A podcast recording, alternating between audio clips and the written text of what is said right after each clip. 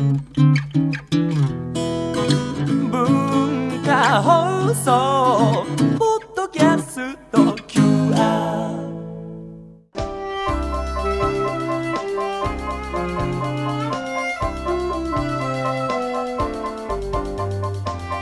JR 上野駅の中央改札を出て緑の窓口を右折したところにあります名称堂書店アトレ上野店。いや賑やかな店内で外国人の方々も多くいらっしゃいます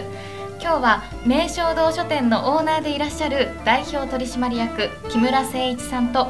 名称堂書店アトレ上野店副店長の桜井邦彦さんにお話を伺いますよろしくお願いいたしますよろしくお願いします。こちらの名称堂書店さんは100年以上の歴史があると聞きました。えっといつ頃から始まった書店さんなんでしょうか？はい、えー私の祖父にあたる人間がはい。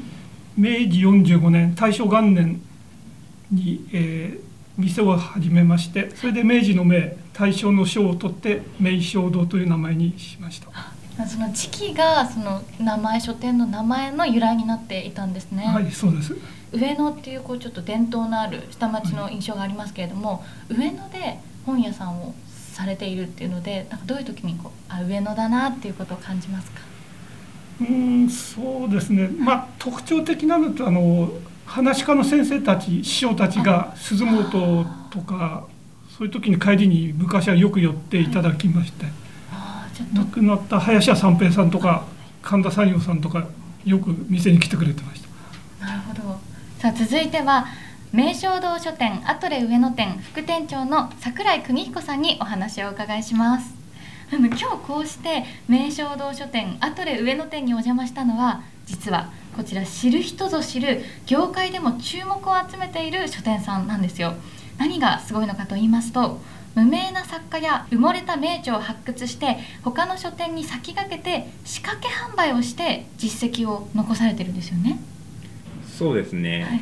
まあ過去、えーミッシングとかです、えーとかですね世界の中心で愛を叫ぶとかも、えー先代の、えー先輩スタッフたちが仕掛けましたし、今もですねちょっと私はビジネス担当なんですけども、はい。文庫担当の方がですね今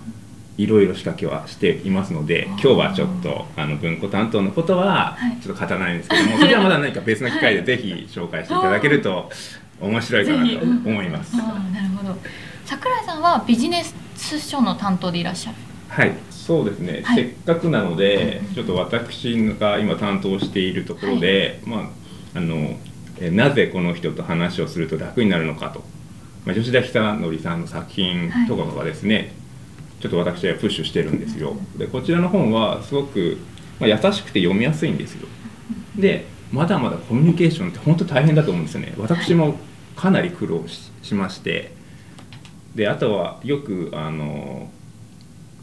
就活生の皆様がよく面接で大変だと。はい。お声をいただいた時に私この吉田さんとお話をさせていただく機会があったんですけども結構これを読んだら面接成功しましたよとかあとはコミュニケーションって、えー、と難しいんですけど上達するんですよね。あっていうことを聞いたりとかしてで私もこちらの本あの難しい一冊ではないので、はい。ぜひ読んでもらいたいなと思っています。うん。結構 SNS の文章とかがそのまま、ね、本になっていたりするんですよね。はい。でそして桜井さんもう一冊おすすめの本を紹介していただけるっていうことなんですがズバリ、本の題名は？えー本の題名はズバリ。はい。透明カメレオン道尾修介さんの作品なんですけれどもこちらはですねもういやこの本を読んだらですね私の中の嘘という観念が根本的に覆したんですよ、すごいなと。嘘という嘘ってマイナスなイメージがあるじゃないですか、はい。だけどこの本を読むとちょっと変わるんですよ。でここで言ってしまうとどう変わるのかっていうのがあー楽しめなくなっちゃう。楽しめなくなっちゃうじゃないですか、はい。なのでこれ私いろんなところで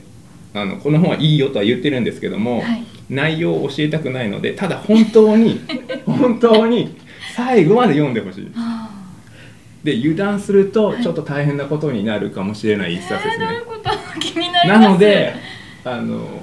内容はぜひ読んでほしいはい。です。であとはですねこちらラジオ主人公がですね、はい。ラジオの DJ さんなんですでこちらの DJ さんもまたねあのあー言えない。言えない。言えない。でこれ見えないからこその展開。いやこちらがうん道夫さんはい素晴らしいなと。今日はちょっと2冊とも少しラジオ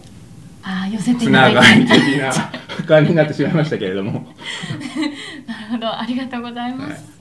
今日は名称堂書店アトレ上野店副店長の桜井邦彦さんにお話を伺いましたが桜井さんおすすめの本は吉田久則さん。なぜこの人と話をすると楽になるのか。道尾修介さん透明カメレオンをご紹介いただきました。そして今日は社長の木村誠一さんと副店長の桜井邦彦さんにお話を伺いました。ありがとうございました。ありがとうございました。